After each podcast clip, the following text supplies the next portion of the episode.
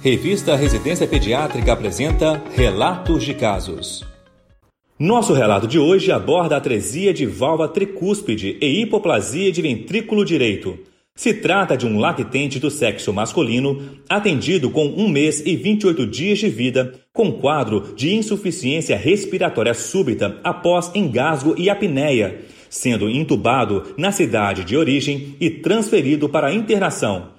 A admissão apresentava sopro sistólico panfocal com área cardíaca aumentada à radiografia de tórax, acompanhada de sinais de hiperfluxo pulmonar. Realizado ecocardiograma, que evidenciou comunicação interatrial de 9 milímetros, atresia de válvula tricúspide com hipoplasia de ventrículo direito, hiperfluxo pulmonar importante, comunicação interventricular de 8 milímetros e meio com gradiente de 30 milímetros de mercúrio, ausência de canal arterial.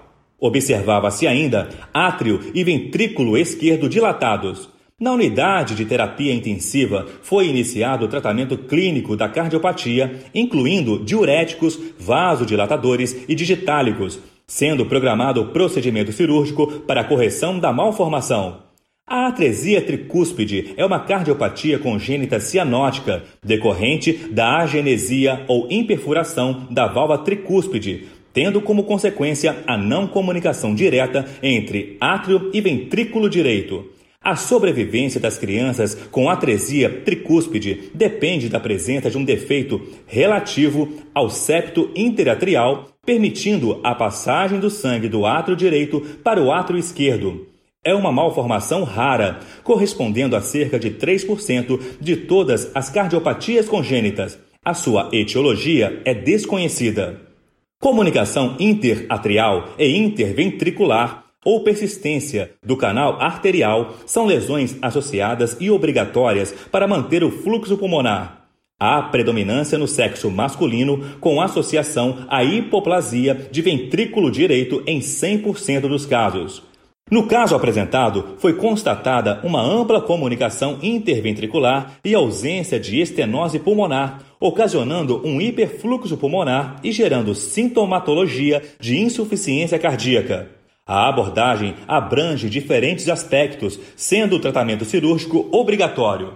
A idade avançada no momento da cirurgia aumenta a mortalidade, uma vez que a prolongada sobrecarga de volume no ventrículo funcionante e a persistência de cianose contribuem para a deterioração progressiva do músculo cardíaco.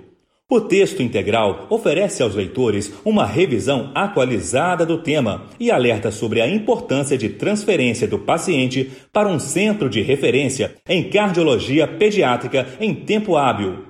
Confiram! No campo de busca do site da revista Residência Pediátrica, digite a palavra-chave atresia tricúspide. Boa leitura! Esse foi o podcast Relatos de Casos da revista Residência Pediátrica. Realização Sociedade Brasileira de Pediatria.